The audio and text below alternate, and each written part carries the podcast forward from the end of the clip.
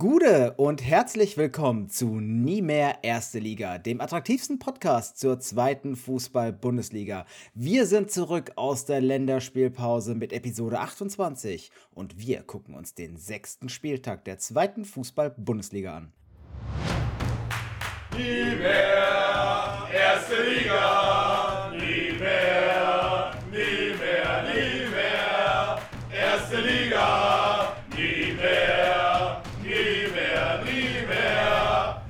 Ja, Gude, ich hoffe, euch geht's gut. Ich bin nicht alleine hier bei Nie mehr Erste Liga. Mein Name ist übrigens Chris. Der Esel nennt sich zuerst. Deswegen kein Esel, sondern der Fachmann in diesem Podcast. Das ist Marc. Marc ist auch dabei. Grüß dich, hallo. Äh, Marc, wie geht's dir? Hattest du ein, ein, eine schöne Länderspielpause? Ja, eine ganz hervorragende Länderspielpause. das ist immer so, du kommst gerade so in diesen Flow rein, wirklich so die Liga zu verfolgen und dann kommt irgendwo wieder, zack, Länderspiel, Feierabend. Noch schlimmer finde ich es in der dritten Liga, wo dann sowas kommt und dann so, pock, oh, Länderspielpause oder ja, machst mal ein Päuschen. Wir haben zwar keine Länderspieler, aber gut. aber in der zweiten Liga, ich meine, also klar, für ein paar kleine Länder sind ja Spieler dabei, ist schon okay, aber es nervt halt trotzdem irgendwie. Es braucht doch kein Mensch. Es braucht doch wirklich kein Mensch. Naja, bevor wir jetzt uns hier ewig über die, äh, über die Länderspielpause aufregen, lass uns lieber über den äh, Spieltag aufregen. Das finde ich viel besser. Äh, fangen wir einfach mal direkt an äh, mit dem Samstag, würde ich sagen. Denn es gibt diesmal kein Freitagsspiel. Warum eigentlich? Ich schätze, das wird mit der Länderspielpause zu tun haben, weil einige haben ja Montag, glaube ich, noch gespielt und wegen einer verlängerten Regeneration oder so, würde ich mal vermuten. Ob es wirklich stimmt, keine Ahnung, aber äh, Shoutout an Yannick, der war auch in Luxemburg noch im Stadion und hat Karlsson spielen sehen. Ähm, Karlsson vom Dach meinst du? Genau, hat Aue gepostet tatsächlich, wirklich Karlsson vom Dach, überragend. und äh, also die haben, ich weiß nicht, wann die gespielt haben, Dienstag oder so noch. Und ich denke mal, dass es das einfach auch mit der Reise und so zu tun hat. Jo, er hat uns ja auch gesagt, wie heißt der, der Torwart? Clip? Kip? Kips. Kips. Äh, der ohne Einsatzzeit. Jo. Traurig. Naja, egal.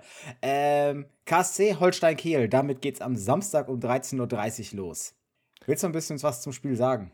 Ja, natürlich. Also unter den Vorzeichen ist es natürlich jetzt wieder eine Partie, wo man schon sagen kann, ist ein bisschen interessanter, als wir es im Vorfeld so gesehen haben. Kiel hat sich ja am letzten Spieltag gegen Aue dann mit einem 3 zu 0 endlich mal belohnt und endlich mal Punkte eingefahren, beziehungsweise endlich mal einen Sieg eingefahren. Einen Punkt hatten sie ja schon geholt gegen Düsseldorf. Ähm, da auf jeden Fall interessant, wie die Kieler dann jetzt auftreten. Beim KSC, ja, die haben zuletzt gegen Nürnberg jetzt einen kleinen Dämpfer kassiert, als sie 2-1 verloren haben, gegen Bremen 0-0 gespielt. Dann hatten sie jetzt in der Länderspielpause ein Testspiel gegen Mainz mit 0 zu 0 bestritten. Auch ein beachtliches Ergebnis, würde ich sagen. Und das wird auf jeden Fall eine Partie, die interessant sein wird. Was ich bei Kiel krass finde, ist, dass äh, ja mit Holtby, Korb und Skripski jetzt quasi drei Spieler neu mit einem Muskelfaserriss ausfallen. Das ist äh, ja nicht so ein schönes Vorzeichen, würde ich mal meinen. Dafür hast du aber einen neuen Stürmer. Nachdem äh, unser hier Srebeni von äh, Wisch Fritjonsson, äh, der mit einem Innenbandteilanriss im rechten Knie ausfällt, was wir beide komplett nicht auf dem Schirm hatten. Ist es schon Srebeni jetzt von Wish? Ich dachte, es wäre Yadi Serra gewesen. Ach, stimmt. Janis Serra war es, nicht Srebeni. Äh, Janis Serra von Wish. Äh, ja, auf jeden Fall Fritjonsson, äh, Innenbandteilanriss im rechten Knie, hatten wir komplett nicht auf dem Schirm. Deswegen war der auch äh, noch nicht so wirklich im Einsatz für die Kieler. Die haben sich jetzt von Austria wie Benedikt Pichler noch verpflichtet, der jetzt vor seiner Pflichtspielpremiere steht äh, gegen Karlsruhe. Interessanter neuer Einsatz, also Neuzugang. Ähm, und Holtby hast du ja auch schon erwähnt, äh, direkt mal Muskelfaserriss im Oberschenkel. Ist das schon Alterserscheinung? Ist das einkalkuliert, dass er einfach öfter auch mal jetzt ausfällt und eigentlich nur so als mentale Stütze vielleicht da ist? Möglich. Ich hätte jetzt gerade fast gesagt, es sind nur ein paar Ersatzteile notwendig, irgendwie schon, aber also das ist schon krass. Also eigentlich hätte man schon davon ausgehen können, dass er halt fit ist, aber ich meine, das kann ja natürlich immer passieren, aber dass das jetzt mit drei Spielern quasi innerhalb von einer Woche passiert, das ist schon irgendwie ein bisschen seltsam. Ich muss ja mal so zusagen, also ich meine, ich bin ja jetzt 33 geworden, ja. Louis Holtby ist 30 und wir reden hier über ein altes Eisen. Wirklich altes Eisen. An dieser Stelle nochmal alles, alles Gute nachträglich an dich, Chris. Ich habe da natürlich privat gratuliert, aber damit es auch die Hörer nochmal hören. Ja, die Gratulation ist angekommen. Ja, Schnapszahl 33. Beste Grüße auch an Benny, der hat nämlich heute an unserem Aufnahmedatum Geburtstag. Alles Gute. Ja, Benny, alles, alles Gute. Äh, ein Tag, ein Jahr auseinander, aber im selben Krankenhaus geboren. Fuck life in Langen. fuck, fuck life. fuck, fuck my life in Langen. Ich glaube, das sollten wir nachher auspiepen. So, Schiri-Pfeifen. Egal. Ähm, KSC Holstein Kiel, kommen wir dahin zurück. Die beiden haben sich in der zweiten Liga bis jetzt übrigens viermal duelliert. Äh, sehr ausgeglichen. 2-2 steht es da. Also zwei Siege Karlsruhe, zwei Siege Kiel, 8 zu 7 Tore für die Kieler. Ähm, das letzte Spiel konnte der KSC für sich entscheiden im Mai mit 3 zu 2. Was ist denn dein Tipp? Was sagst du? Ich glaube, Karlsruhe wird sich mit 2-0 durchsetzen. Ich glaube einfach, dass bei Kiel noch nicht alles so rosig ist, wie es vielleicht aussieht und dass die Verletzungen schon so ein bisschen übel mitspielen werden und Karlsruhe sehe ich einfach momentan immer noch als stabilere Mannschaft an, auch mit Hofmann vorne drin. Ähm, ja, ich denke, der KSC wird das hier für sich entscheiden. Darf ich meinen Tipp nochmal ändern? Oder ist der jetzt in Stein gemeißelt? Nee, kannst, du, kannst du auf jeden Fall nochmal rausradieren. Okay, also nicht das Schachfigur angefasst Move zählt. Ähm, ich habe ursprünglich gesagt eigentlich 2-2, bevor ich wirklich mal so drauf geachtet habe, wer jetzt eigentlich schon wieder verletzt ist. Ah, jetzt ist die Frage, ist das so ein bisschen wie in der Schule, weißt du? Du hast eine Matheaufgabe, fängst an, die zu lösen, hast das Ergebnis da stehen, hast alles durchgerechnet, guckst nochmal die Aufgabe an, denkst dir, nee, das ist falsch, radierst es weg und dabei war es eigentlich richtig. Wir ich bleib beim 2-2. Wir werden uns hören. ja. Okay, 2-2, ihr habt es hier gehört. Äh, Karlsruhe gegen Holstein Kiel. Das ist das erste Spiel am Samstag. Äh, die zweite Partie am Samstag, Hannover 96, empfängt die Kiezkicker vom FC St. Pauli, der 17. gegen den 3. Uff. Coach Zimmermann mit seiner hannoverischen Mannschaft ist zufrieden mit der Transferperiode. Was sagst du? Nee. nee, aber als Einwurf, Achtung, es meldet sich hier wieder der Gästeblock. Gästeblock, Gästeblock, Gästeblock. Und zwar haben wir heute einen Gastbeitrag von dem guten Henrik Zinn, seinerseits Chefredakteur für 96 Freunde, also at 96 Freunde, nicht 96 Freunde, sondern Hannover 96 Freunde. Sein Beitrag hört ihr jetzt. Moin zusammen, Henrik von 96 Freunde hier. Ja, die aktuelle Situation bei Hannover 96 ist natürlich alles andere als zufriedenstellend. Also wir stehen mit vier Punkten auf Platz 17, haben nur zwei eigene Tore geschossen, dafür zehn kassiert. Ich glaube, äh, kein 96-Fan läuft derzeit lächelnd durch die Gegend und auch die Verantwortlichen können überhaupt nicht zufrieden sein. Das Ziel Aufstieg wurde als solches zwar nicht formuliert, Trotzdem hat man ja irgendwie die Ambition, als Hannover 96 in der ersten Liga zu spielen. Das dürfte diese Saison nichts werden mit dem Aufstieg. Man hat ja den großen Umbruch gewagt. Man hat mit äh, Jan Zimmermann einen relativ unbeschriebenen Trainer geholt, auch den Manager gewechselt. Insgesamt zehnmal auf dem Transfermarkt zugeschlagen, musste dafür aber auch absolute Leistungsträger abgeben, wie äh, Haraguchi, Timo Hübers oder halt auch Marvin Duksch. Und äh, das hat man jetzt in den ersten fünf Spielen deutlich gespürt. Insbesondere der Wechsel von Marvin Duksch zu Ligakonkurrent Werder Bremen war natürlich besonders bitter für uns. Im Gegenzug konnte man Lukas Hinterseher zurück nach Deutschland holen. Der hat jetzt noch kein Ligaspiel bestritten. Da muss man mal abwarten, wie er einschlägt. Fakt ist auf jeden Fall, dass Henrik Weidand als Solospitze nicht agieren kann, weil, wie man an den zwei Toren sieht, wir sind einfach zu ungefährlich. Und das jüngste 0-4 in Darmstadt war eine absolute Vollkatastrophe. Offensiv wie defensiv. Und im Mittelfeld gab es auch super viele Umbrüche. Also mit Sebastian Ernst, Sebastian Kerk und Sebastian Stolze konnte man gestandene Zweitligaspiele nach, äh, Zweitligaspieler nach Hannover holen. Das ist theoretisch sehr gut. Allerdings äh, waren diese fünf Spiele jetzt viel zu früh, um irgendwas final bewerten zu können. Und ich bin mal gespannt, wie das jetzt gegen Pauli nach der Länderspielpause aussieht. Äh, ich habe auf jeden Fall Vertrauen in den Trainer und äh, ich hoffe, dass wir jetzt mal schnell die Kurve bekommen, dass es endlich wieder etwas erträglicher wird. Ich will nur guten Fußball sehen, das ist schon alles. Der gute Henrik klingt zum Schluss ein bisschen verzweifelt, muss ich sagen. also erstmal besten Dank an Henrik bzw. die 96 Freunde für euren Gastbeitrag hier im Gästeblog. Chris, kannst du seine Stimmungslage nachvollziehen oder kannst du dem zustimmen, was er sagt? Boah, Alter, sau schwer, ey. Also erstmal ja, er klingt mega verzweifelt. Ähm, dass man mit Weidand da vorne alleine versucht hat zu stürmen, sehe ich auch so, ist eine Katastrophe. Das war auch keine gute Planung, die man da angebracht hat. dass man in Hannover die Ambition hat, erste Liga zu spielen. Ja, kann ich nachvollziehen. Hannover eigentlich ja doch so, eine, so ein Verein, den man so, sonst eigentlich eher so in die erste Liga einkategorisieren würde. Ich frage mich nur, vielleicht wäre es mal sinnvoll, anstelle von Trainer und Sportverstand oder Manager halt auszutauschen, vielleicht Martin Kind auszutauschen und vielleicht einfach mal eine neue DNA in der Hinsicht in den Verein zu bringen. Aber das ist nur eine persönliche Meinung von mir. Vielleicht muss das Kind mal erwachsen werden. Ho, ho, ho, ho. Hui. ähm, ja, und äh, ich, ich finde es ehrlich gesagt schwer. Ich mache, äh, wenn ich mir den Kader von Hannover 96 angucke, sehe ich eine, eine Mannschaft, die nicht so gut zusammengestellt ist, meiner Meinung nach. Ein Kader, wo sehr, sehr viele Schwächen sind. Äh, dann kommst, holst du jemanden wie Tribul und der holt sich direkt auch erstmal Covid-19-Pass ab. Äh, pff, ist, ist schwer. Henrik sagt, er will eigentlich nur guten Fußball sehen. Also ich finde eigentlich schon, dass Hannover prinzipiell die Leute dafür hat, um diesen Fußball halt bringen zu können. Ich finde jetzt auch mit äh, Hinterseher hat man auch noch wieder eine interessante Personalie geholt, gerade halt für den Abgang für Marvin Duksch. Ähm, und ansonsten, du hast hast eigentlich wirklich noch veranlagte Leute da. Du hast jetzt Luca Kreins halt auch noch dazu geholt. Sebastian Kerk aus Osnabrück darf man da nicht vergessen.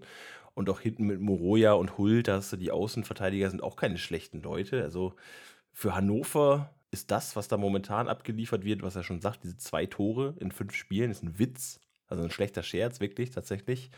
Und ähm, ja, also da muss jetzt schnell mal was passieren, weil 96 dann sonst Gefahr läuft, in so einen Strudel reinzukommen. Und äh, das wünsche ich als Niedersachse auch Hannover 96 nicht. Also das äh, können die, glaube ich, gar nicht gebrauchen. Und äh, das wäre auch für Hannover einfach nicht gut. Sag mal, ich habe das jetzt aber schon richtig äh, quasi noch in Erinnerung, dass Hinterseher aus Südkorea kam, richtig? Ja, korrekt. Das wird halt auch erstmal wieder eine brutale Umstellung jetzt vom südkoreanischen Fußball. Ich, er war jetzt, glaube ich, auch nicht lange da äh, aber vom südkoreanischen Fußball da jetzt quasi sich wieder auf diese zweikampfbetonte zweite Liga umzustellen, ob der dann direkt eine Hilfe ist. Hm. Ich glaube, er hat in der zweiten Liga aber schon 50 Tore, glaube ich, in Summe erzielt. Und in der Bundesliga hat er auch eine Handvoll getroffen irgendwie. Also ganz so schlecht ist er nicht. Klar, ein bisschen äh, Klimatisierung wird er brauchen, das ist so. Ähm, Hannover hat aber eigentlich keine Zeit dafür, das muss man dazu sagen. Weil machst du das noch zwei, drei Spieltage weiter? Hm, schwierig. Und dann können wir jetzt auch die Brücke schlagen quasi zum Spiel. Hannover gegen Pauli. Da kommt jetzt auch ein Gegner, der nicht gerade in einer schlechten Verfassung ist. Ja, eben, St. Pauli kommt quasi saisonübergreifend mit einer brutal guten Form daher. Ähm, haben das letzte Spiel gegen Jan Regensburg, die noch bis jetzt ungeschlagen in der Saison war, mit 2 zu 0 gewonnen. Davor hat man gegen Paderborn 3 zu 1 verloren. Äh, man hat aber auch das quasi das Hamburger Stadtduell mit 3 zu 2 gewonnen und äh, ich glaube, St. Pauli ist generell gerade in einer ziemlich guten Verfassung, auch wenn, wenn man sich mal diese Liste anguckt, wer fehlt, Alas, Amenido, Avevor, Betnace, Cordes und so weiter und so fort. Die haben da trotzdem immer noch eine saustarke Mannschaft, gerade wenn man sich mal anguckt, Burgstaller, Makinok vorne drin, Jerry, der wahnsinnig gut spielt. Paccarada, der immer wieder gefährliche Flanken reinschlägt und äh, auch beim Spiel gegen Jan Regensburg ständig für Gefahr gesorgt hat. Ich sehe hier ehrlich gesagt wenig Chancen für Hannover bei der Partie. Ja. Also wenn ich einfach direkt mal mein Tippspiel mit dranhänge, äh, 3-0, St. Pauli, sage ich. Also okay. 0-3, wenn man es gilt. Generell hat es die Partie in der zweiten Liga schon 32 Mal gegeben. 15 Mal für Hannover, 10 Mal für Pauli und 7 Mal als Remis. Das letzte Spiel war aus der letzten Saison. Da konnte äh, Hannover quasi auswärts auf St. Pauli gewinnen. Und das Hinspiel in Hannover hat St. Pauli tatsächlich mit 2 zu 3 gewonnen. Äh, ich glaube auch hier, dass sich Pauli durchsetzen wird, einfach weil Hannover zwar dieses kleine Fünkchen jetzt hatte durch dieses 3 zu 3 Testspiel gegen Wolfsburg, wo man dann auch mal gezeigt hat, man kann Tore schießen. Aber bei St. Pauli da kommt einfach ein Club, der einen super starken Start hatte und der einfach in einer guten Verfassung ist, auch wenn Zierreis ausfällt, weil er diese rote Karte gesehen hat. Ähm, aber trotzdem, ähm, ja, ist für mich keine Diskussion. Das wird Pauli gewinnen. Ich schätze, dass Pauli 3-1 gewinnt. Jo, gehe ich mit. Gehen wir zum nächsten Spiel. Äh, Ingolstadt gegen den SV Werder Bremen. Ähm, Petzold hat ja in einem Interview gesagt, dass er eigentlich ganz zufrieden ist, jetzt auch wie, wie Ingolstadt sich erst zurückhaltend quasi am Anfang der Transferphase gezeigt hat.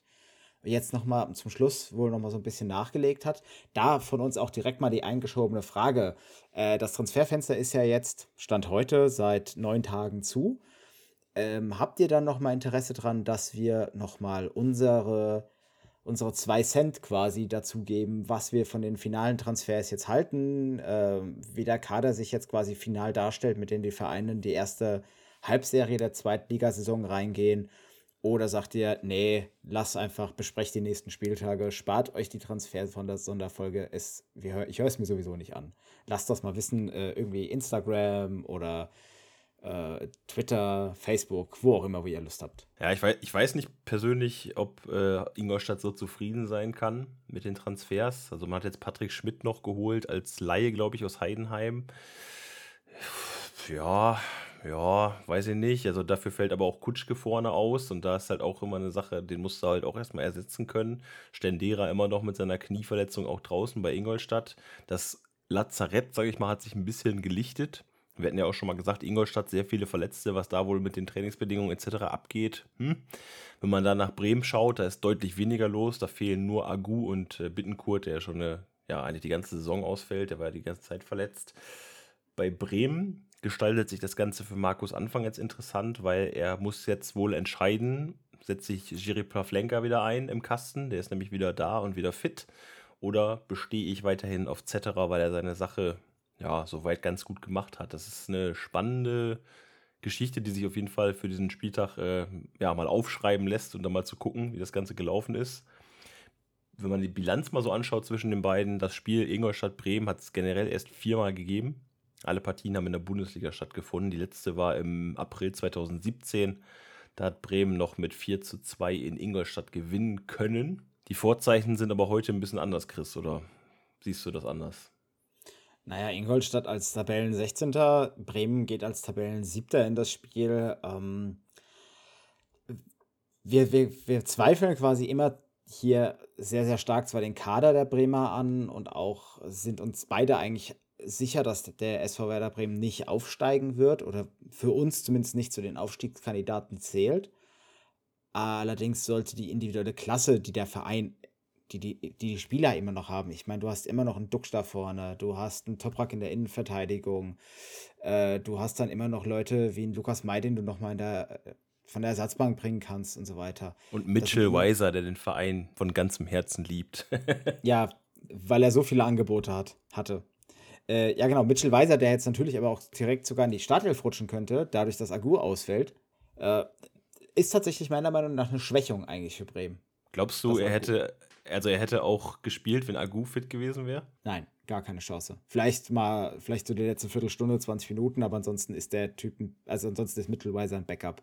Was ist, was ist eigentlich aus Mitchell Weiser passiert? Ich meine, der war doch auch mal so ein überkrasses Talent, wo man so gesagt hat, so, oh ja, krass, damals bei Berlin, glaube ich, noch. War das so einfach diese typische Hauptstadtpresse, so von wegen der Big Shitty Club hat wieder einen, einen Spieler, der halbwegs kicken kann, also ist er quasi wieder Weltklasse? Das ist eine gute Frage. Kann ich dir tatsächlich nicht so beantworten, weil ich in der Bundesliga nicht so tief drin bin, aber ich habe ihn auch immer, also er war, ist, ist oder war ein veranlagter Spieler, aber ob der jetzt wirklich so sag mal, so, so Champions League-Material ist oder so, hätte ich jetzt persönlich nicht so eingeschätzt. Aber ich mache auch nur einen Zweitbundesliga-Podcast hier so ein bisschen hobbymäßig und bin kein Scout bei einem Bundesligisten. Ja, gut, aber man muss auch dazu sagen, Erik Durm ist auch Weltmeister geworden. Ja. Äh, egal, kommen wir zum Tippspiel. Äh, also, Bremen ist für mich ganz klar der Favorit in der Partie. Da brauchen wir, glaube ich, gar nicht drum herum reden. Äh, Ingolstadt bisher mit was? Einem Sieg, ein Unschieden, drei Niederlagen, 4 zu 11 Toren.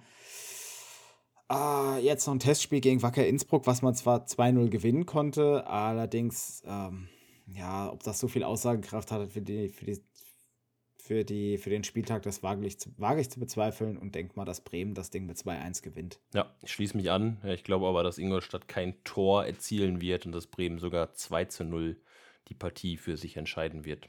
Vielleicht wird es ein Eigentor von Toprak. Mal gucken. Egal.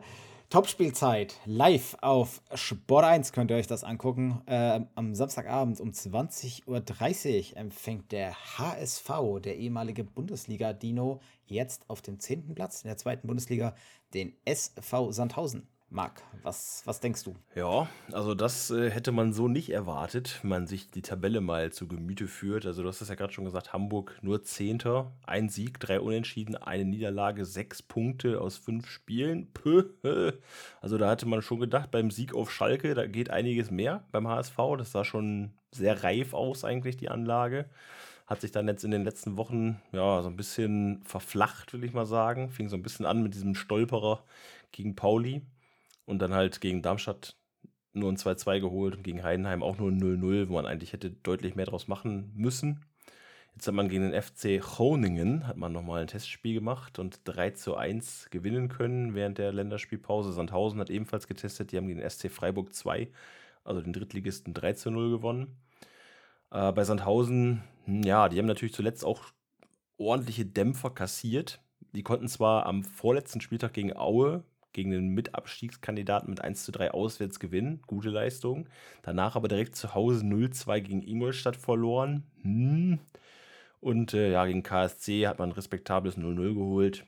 Und davor die ersten beiden Saisonpartien hat man aber auch vergeigt. Ne? Also das muss man auch dazu sagen. Ich meine, klar, Düsseldorf und Regensburg eigentlich auch klar bessere Teams jetzt als Sandhausen. Aber Sandhausen auch nicht gut gestartet. Kleppinger meinte, er hat zuletzt gesehen, dass der SVS ganz gut mithalten kann. Hm, ja, weiß ich nicht. Also, wenn jetzt Pascal Testro nicht immer noch ausfallen würde vorne, was er aber tut, dann würde ich sagen, könnte vielleicht eine kleine Chance bestehen für den SVS, hier was zu holen. Aber ich nehme das schon mal vorweg. Für mich sollte das ein deutlicher HSV-Sieg werden. Äh, ja, also ich äh, brauche da, glaube ich, gar nicht mehr so viel zu sagen, weil du hast eigentlich jetzt schon sehr umfangreich das äh, analysiert und aufgebröselt. Äh, Sandhausen mit einem Testspielsieg gegen SC Freiburg 2, 3 zu 0 ist jetzt auch, glaube ich, kein, kein Fallobst, Freiburg 2, die man einfach mal so wegschlägt, aber äh, ja, man muss halt immer das im Kontext sehen, was das dann wirklich zur zweiten Liga bedeutet. Und ähm, hm, hm, hm. ich glaube ehrlich gesagt, dass der HSV sich hier mit 4 zu 0 durchsetzen wird.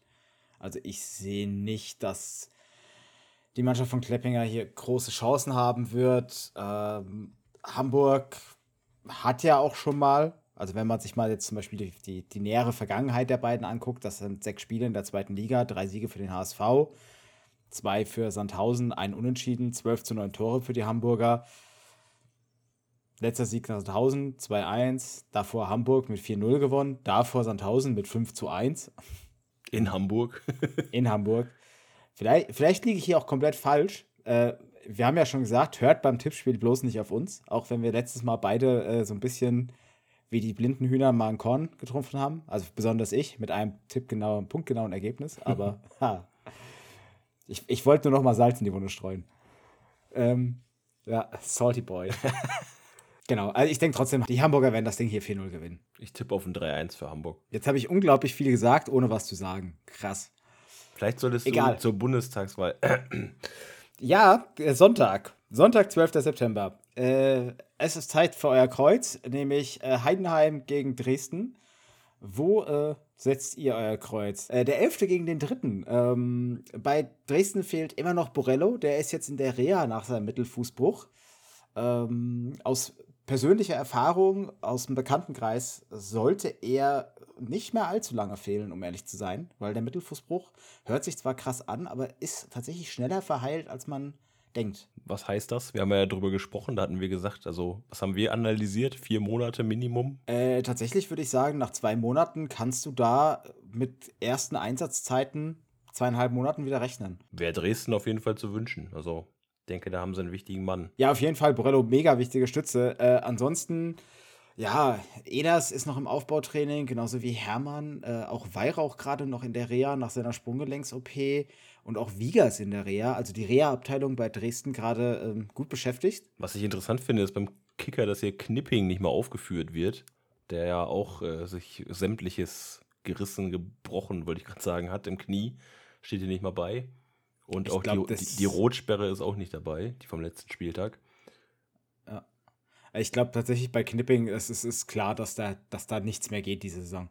Also wenn der, ich glaube, wenn der nächste Saison wieder in, in, in die Vorbereitung mit einsteigen kann, ist das für den gut. Aber ich glaube, dieses Jahr werden wir den nicht mehr sehen. Jo. ansonsten werfen wir mal einen Blick noch auf Heidenheim. Da haben wir eigentlich quasi nur Kerschbaumer, der mit einer muskulären Verletzung fehlt. Äh, Mollo in der Reha und Siersleben mit dem pfeiferschen Drüsenfieber. I. Unangenehm. Äh, sonst in Bestbesetzung die Heidenheimer. Mm, haben jetzt ein Testspiel gegen Augsburg verloren mit 2 zu 1. Soll, war wohl aber nicht so schlecht, das Spiel, was ich jetzt zumindest da reingelesen habe. Generell muss man bei Heidenheim aber schon sagen, das ist schon echt dürftig, ne? Was die dieses Jahr abliefern. Also, wenn wir uns die Statistik von denen mal angucken, dann sehen wir, dass die fünf Spiele gemacht haben. Ein Sieg, drei Unentschieden, eine Niederlage, okay, aber eine Tordifferenz von 3 zu 3 nach fünf Spielen. Äh, vorne eiskalt ineffektiv und hinten eine Mauer. Das, weißt du, dieses 3 zu 3 liest sich immer so wie meine Pro Evolution Soccer äh, Statistik. Hinten nichts kassiert, aber vorne zu inkompetent irgendwas zu erreichen. aber das ist krass, weil sie haben ja eigentlich mit Kleindienst jemanden, der dafür prädestiniert ist, den sie ja auch, äh, glaube, zweieinhalb Millionen Euro Ablöse bezahlt haben nach Belgien. Ähm, Kühlwetter auch kein ganz blinder da vorne drin. Also mich wundert das. Also ich hätte Heidenheim deutlich, deutlich stärker eingeschätzt, weil sie ja gerade einen sehr, sehr stabilen Kader haben und kaum Abgänge und Zugänge hatten. Also normalerweise müsste man meinen, dass die von, die, das Team von Frank Schmidt sehr eingespielt ist. Aber vielleicht sind die so eingerostet, dass halt momentan nichts mehr geht. Ja, aber vielleicht ist es auch, vielleicht probiert äh, Frank Schmidt was Neues. Vielleicht will er ein neues System einspielen oder eintrainieren oder eine neue taktische Komponente reinbringen, die einfach noch nicht so fruchtet. Weil einfach die, die entweder die Spieler kapieren es nicht, was er will, oder ähm, er ist zu, er fordert zu viel von den Spielern. Vielleicht funktioniert da noch was nicht, vielleicht greift das noch nicht. Vielleicht wollte er einfach wirklich sagen, okay, wenn wir jetzt einfach genauso wie in der letzten Saison weiterspielen, was mit Sicherheit funktioniert hätte bei dem Kader, äh, dann wäre die Mannschaft vielleicht zu ausrechenbar geworden für die Konkurrenz. Das wäre jetzt meine Frage gewesen. So, kannst du dir das als erlauben, als SFC Heidenheim sowas mal als Risiko einzugehen? Weil du warst ja immer schon so ein bisschen so ein Kandidat, der in der Spitzengruppe mit drin gewesen ist, sage ich mal. Kannst du dir dann erlauben, dass du einfach mal so einen Step Back quasi machst und halt sagen, komm, wir spielen jetzt mal was anderes oder wir probieren mal was anderes aus? Oder sagt Frank Schmidt vielleicht, äh, fuck it, ich bin hier seit äh, äh, Trainer seit Heino geboren wurde, äh, mich schmeißt eh keiner raus. Nee, ich glaube tatsächlich, dass gerade ein Verein wie Heidenheim sich das erlauben muss, einfach mal zu sagen, okay, weißt du was, wir haben jetzt die letzten zwei, drei, vier Saisons ungefähr mit dem gleichen System gespielt. Wir haben zwar immer noch gleich, das gleiche Spielermaterial da, aber dieses neue System, was wir uns jetzt überlegen, was man vielleicht einführen möchte, das kannst du mit dem gleichen Material auch spielen. Es dauert vielleicht einfach nur eine Zeit, bis das reinkommt und es dann klickt. Und wer weiß, ich meine, wir, wir sagen ja selber immer, das ist jetzt der fünfte Spieltag, der vorbei ist. Wir gucken jetzt auf den sechsten Spieltag. Was hat die Tabelle jetzt gerade bitte für eine Aussagekraft? Da vorne steht Jan Regensburg. Ich bezweifle, dass die in äh, 20, 25 Spieltagen noch da oben stehen. Ich glaube, da werden wir eher unter zwei Striche gucken. Ja, das stimmt. Bin ich bei dir. Also, das ist kein finales Bild, das ist absolut richtig. Aber man sagt auch so schön, the trend is your friend. Und so ein bisschen Trends kann man schon erkennen nach fünf Spieltagen. Ja, das schon, aber man sagt auch never change a running system und trotzdem macht es jeder. Und trotzdem macht Frank Schmidt das und ist damit nicht erfolgreich. Noch nicht vielleicht. Warten wir ab. Vielleicht heißes ja Thema, gegen, heißes Thema hier. Heißes Eisen. Vielleicht ist es ja gegen Dresden, äh, vielleicht greift es ja da. Vielleicht ist es ja dann hier, dass es jetzt genau losgeht. Ich persönlich bezweifle es, denn mein Tipp sagt 2-0 für Dresden. Die Statistik spricht auch nicht gerade für Heidenheim gab acht Spiele in der zweiten Bundesliga. Zweimal Heidenheim, zweimal Unentschieden, viermal Dynamo. Und das letzte Aufeinandertreffen stammt aus dem Februar 2020. Das war ein schnödes 0 zu 0.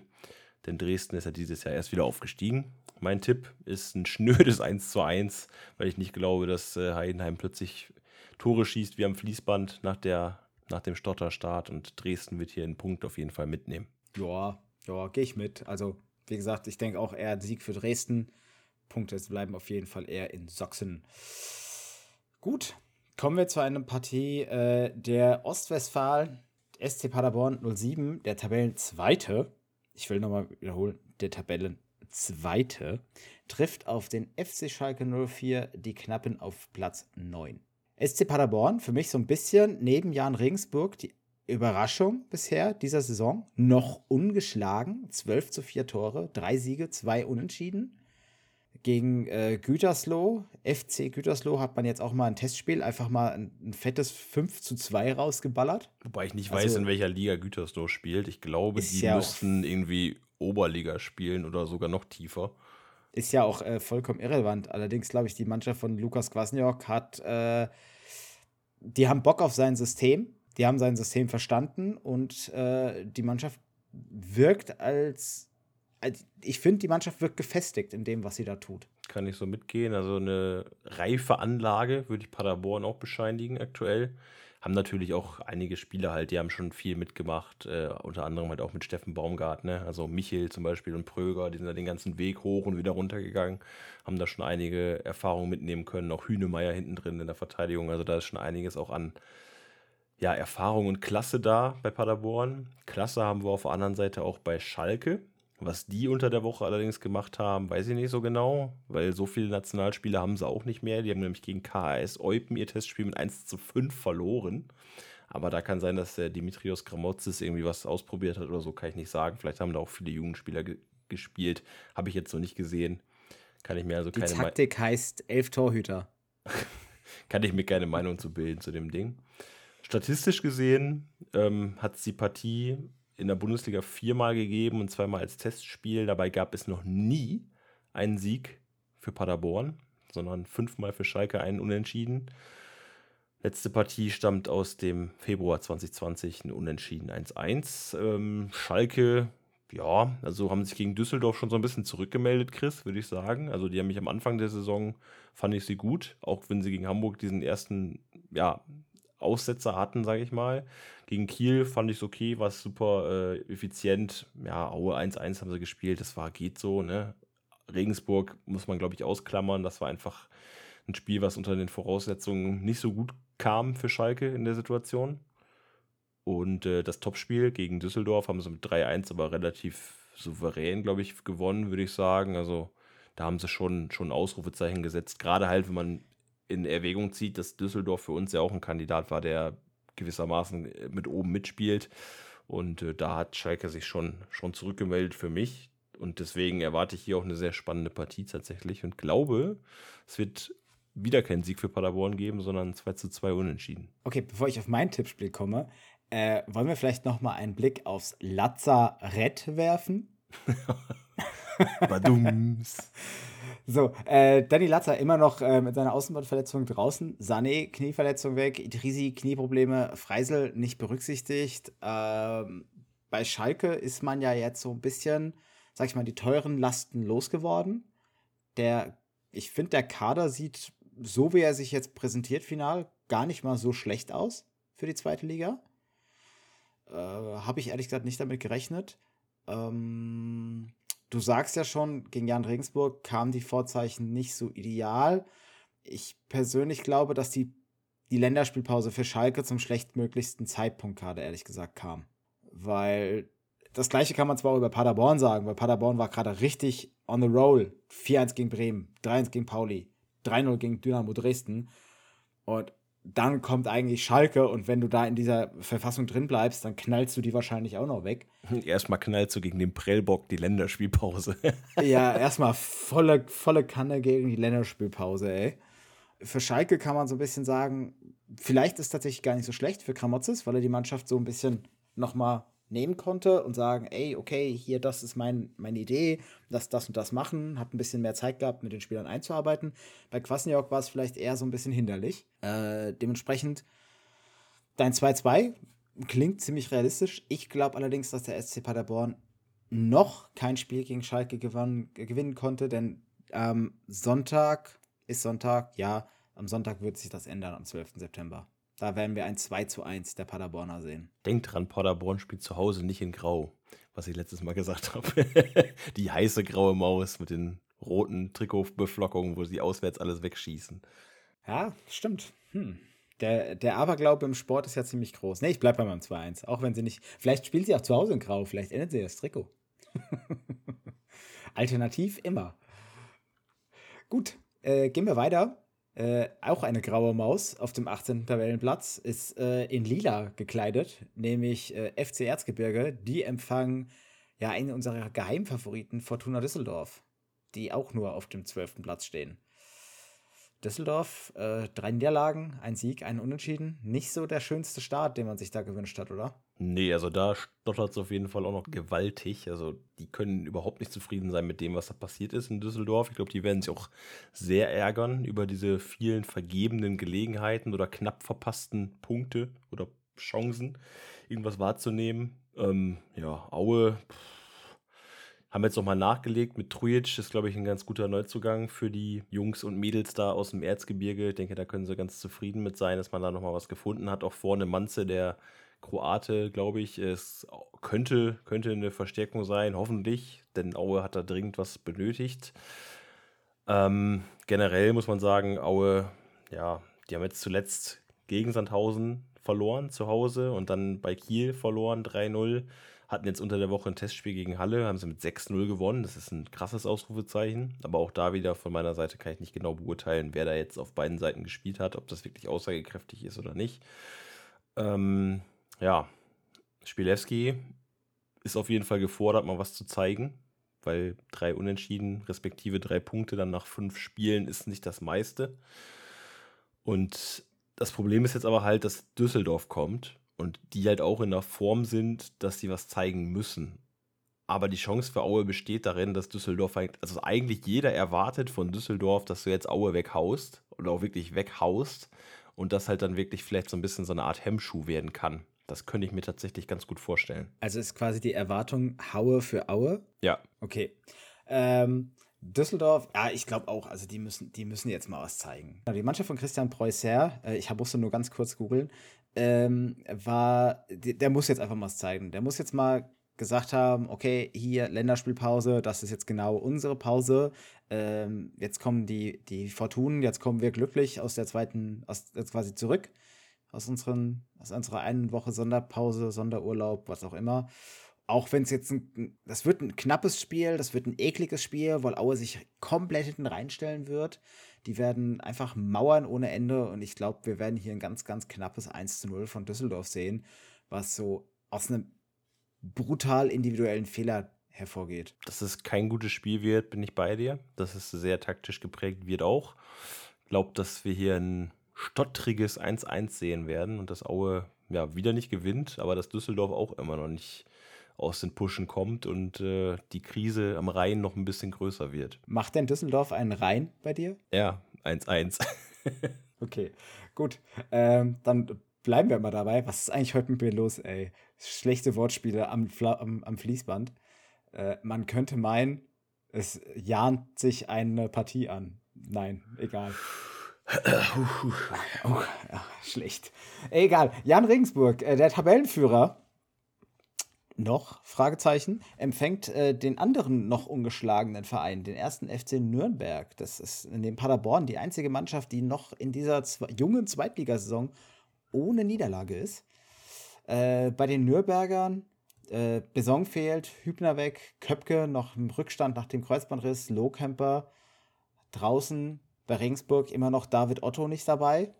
Vielleicht das Zünglein an der Waage, warum es bei Regensburg nicht funktioniert. Allerdings hat man ja auch schon gehört, Albers freut sich schon auf die Partie gegen Nürnberg. Also wenn man sich den Kader so durchliest, also die voraussichtliche Aufstellung von Regensburg mit Meier im Kasten, dann Faber, Breitkreuz, Kennedy, Wekesser, Besuschkow, Gimber, Beste, Singh, Zwarz und Albers. Also wer unseren Podcast jetzt ein bisschen verfolgt, der denkt sich, alter Schwede, das ist ein richtig geiler Kader. Ohne Witz. Also wenn ich die Namen so höre, denke ich so, boah, Regensburg, mega geil, super besetzt.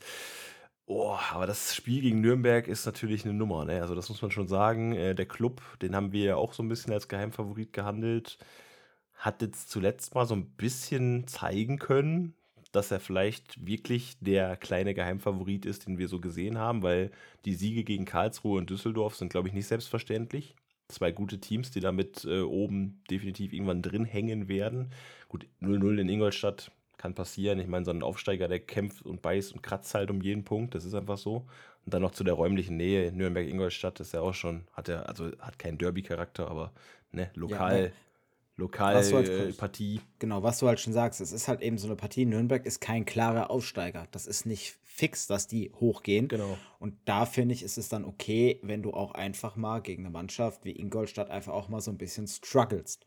Wenn du dann einfach mal sagst, okay, alles klar, die haben sich hinten reingestellt, das war auch kein schönes Spiel, es war wirklich kein schönes Spiel zum Angucken, aber dann einfach hier mal, Hauptsache du nimmst einen Punkt mit und kassierst nicht noch in der 80., 90. irgendwann so einen, einen dummen Konternummer.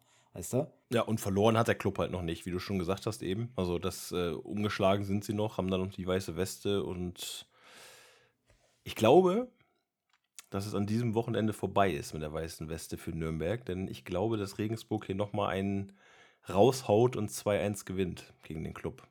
Frag mich nicht warum. Also es kann auch ein Unentschieden werden, es kann auch knapp in Richtung Nürnberg gehen, kann ich mir auch vorstellen.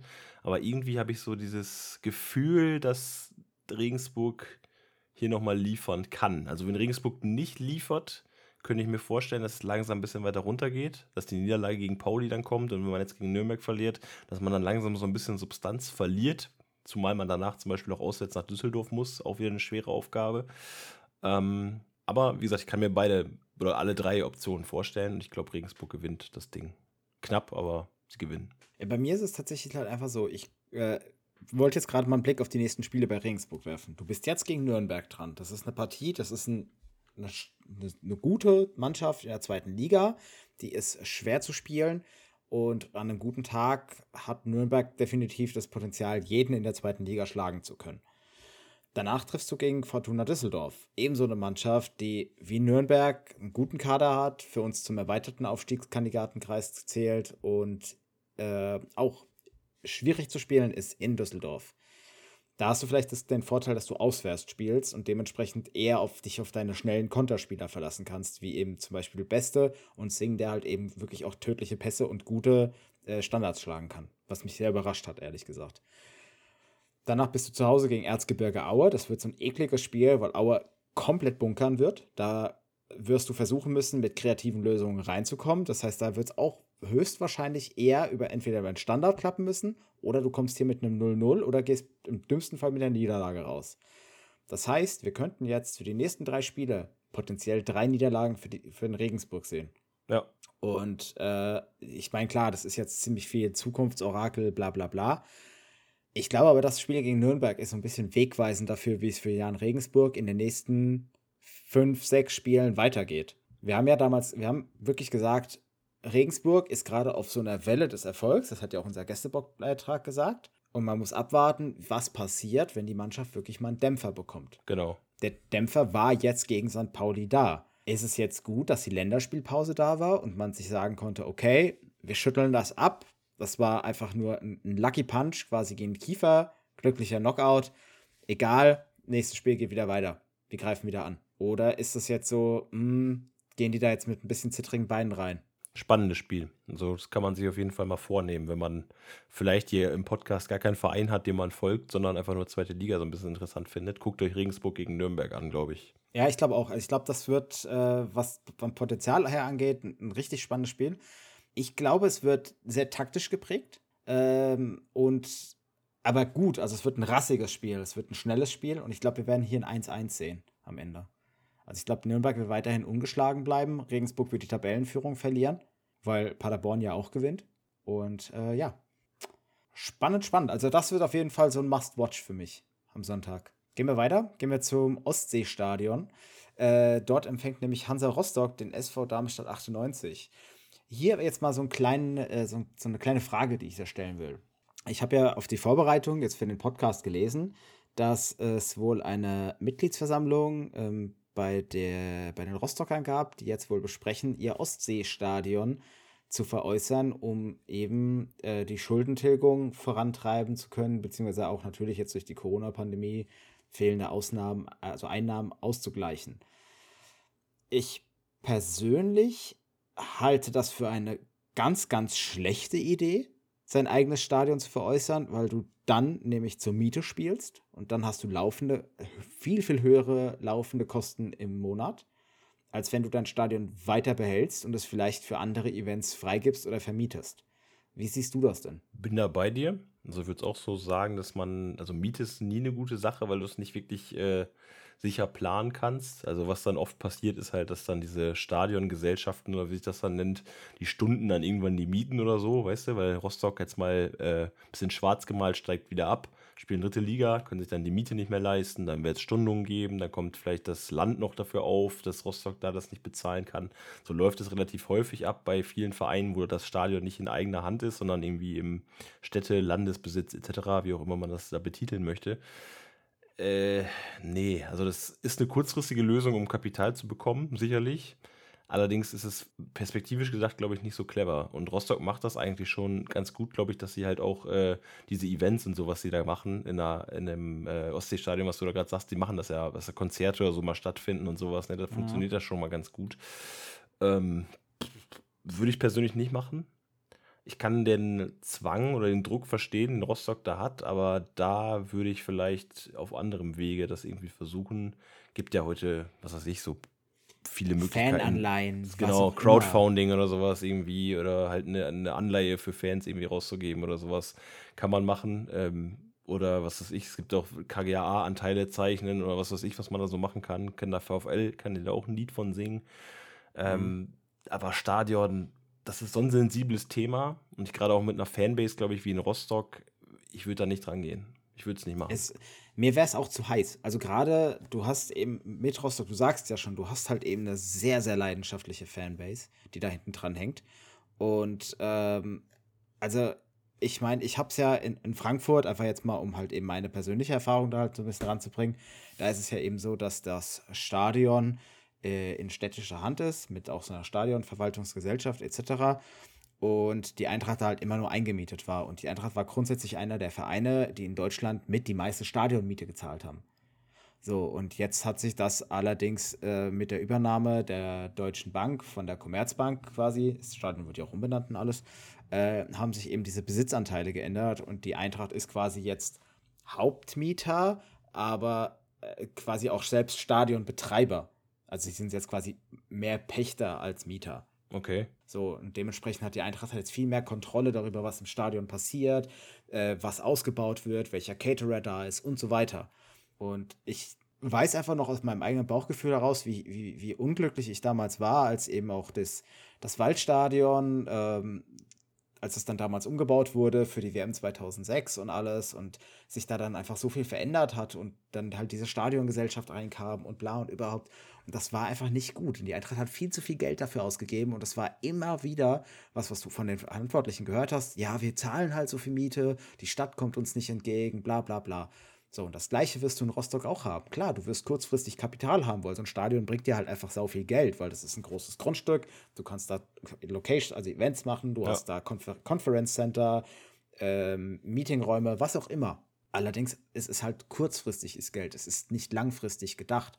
Und ich glaube einfach, dass das Hansa Rostock also auf lange Sicht ziemlich auf die Füße fallen würde. Mich würde aber mal interessieren, was denkt ihr dazu? Also wirklich, lasst uns wissen, ähm, wenn ihr Rostock-Fans seid, schickt uns gerne eine Sprachnachricht. Dann äh, binden wir euch nächste Woche in den Gästeblock dazu ein, weil das ist wirklich was, das, ja, ich glaube, das ist, da bist du als Fan komplett zerrissen. Auf der einen Seite weißt du, dir fehlt die Kohle, auf der anderen Seite willst du dein Stadion auch nicht loswerden. Aber kommen wir zum Spiel. Am Sonntag, 12. September, äh, die Rostocker empfangen den SV Darmstadt 98. Äh, der Darmstadt im Lazarett nur noch Marvin Melem mit einer Knieverletzung und äh, Tim Skarke mit Adduktorenverletzung. Darmstadt endlich mal wieder quasi jetzt in Vollbesetzung. Die ganzen Covid-Fälle, alles ausgestanden. Und jetzt, glaube ich, fängt es richtig an, dass Thorsten Lieberknecht aus den Vollen schöpfen kann mit der Mannschaft. Man hat es ja gegen Hannover schon gesehen, das 4-0. Ähm, das beeindruckende 6-1 gegen Ingolstadt. Das starke 2-2 gegen den HSV. Also ich glaube, die Lilien die, mit denen musst du diese Saison rechnen. Ja, also auf jeden Fall. Die hatten quasi diesen Handicap von diesen zwei Spielen, die sie ausgesetzt haben. Und ich würde schon sagen, dass es hier ähnlich ist, wie wir eben gesagt hatten bei dem Spiel mit Fortuna Düsseldorf. Dass Aue das Problem hat, dass Düsseldorf kommt, die müssen. Hier ist es das Problem, dass Rostock einen schlechten Lauf hatte. Gegen Bremen 3-0 verloren, gegen Dresden 1-3 verloren, gegen Heidenheim 1-1 gespielt. Letzten drei Spiele nicht so gut performt und ja, Darmstadt einfach in einem Rausch momentan spielt, das kann man schon so sagen. Das, also Darmstadt alleine zwölf Tore in den letzten drei Partien erzielt. Äh, Rostock ich ist jetzt hinten. Ich sagen, zwölf zu drei Tore. Ja, Rostock ist jetzt hinten nicht so sattelfest in der Defensive. Äh, ist ein ungünstiger Zeitpunkt, würde ich sagen, um aufeinander zu treffen. Das letzte Aufeinandertreffen der beiden war übrigens am 15. März 2014. Damals konnte Darmstadt 1-0 bei Rostock gewinnen. Das müsste eine Drittligasaison gewesen sein, wenn ich mich nicht irre. Ähm, ja, also ich glaube, für Rostock ist das ganz ungünstig. Rostock wird noch ein bisschen kämpfen und strampeln müssen. Und die werden auch noch die nächsten Wochen kämpfen und strampeln müssen. Da werden wir natürlich nochmal drüber sprechen, aber ich gebe einfach nur mal kurz einen Ausblick. Die müssen nach dem Spiel gegen Darmstadt nach Nürnberg und dann zu Hause gegen Schalke ran. Äh. Also, und danach hast du das Nordduell Anfang Oktober gegen Kiel. Mm. Also je nachdem, wie Kiel sich da jetzt auch einfängt, weil da sieht es ja auch eher aus, als würde es da Richtung hoch gehen, also Leistungsplus, Leistungssteigerung. Das wird für Rostock eklig. Also ich glaube, ich glaube, dir wird es als Rostocker besser gehen, wenn du schon mal, wenn du jetzt Stand heute quasi sieben oder acht Punkte auf dem Konto hättest, die du aber nicht hast. Du hast nur vier. Und wenn das noch drei oder vier Wochen nachher so bleibt, dann ui. Mhm. Da kannst du ja nur froh sein, dass es noch Mannschaften gibt wie Hannover, Aue und Ingolstadt, die wahrscheinlich noch schlechter sind als du. Und du deswegen dann überm Strich bleibst. Allerdings ist es für Rostock gerade ein hartes Programm, was da ansteht. Äh, bei Darmstadt auf der anderen Seite du bist jetzt gegen Rostock dran, danach ein starkes, ein schweres Spiel gegen Dresden. Da würde ich tatsächlich schon sagen, da reden wir schon von einem Spitzenspiel, wenn Dresden das, also wenn Darmstadt jetzt am Wochenende gewinnt, Dresden auch gewinnt, dann haben wir dann eine richtige Spitzenpartie, die uns bevorsteht. Danach geht es gegen Heidenheim, dann Sandhausen. An für sich würde ich sagen, ein bisschen leichteres Programm. Aber lass uns zurückkommen zu dieser Partie hier. Darmstadt auf Platz 8, Rostock auf Platz 13. Die beiden trennen aktuell nur drei Punkte.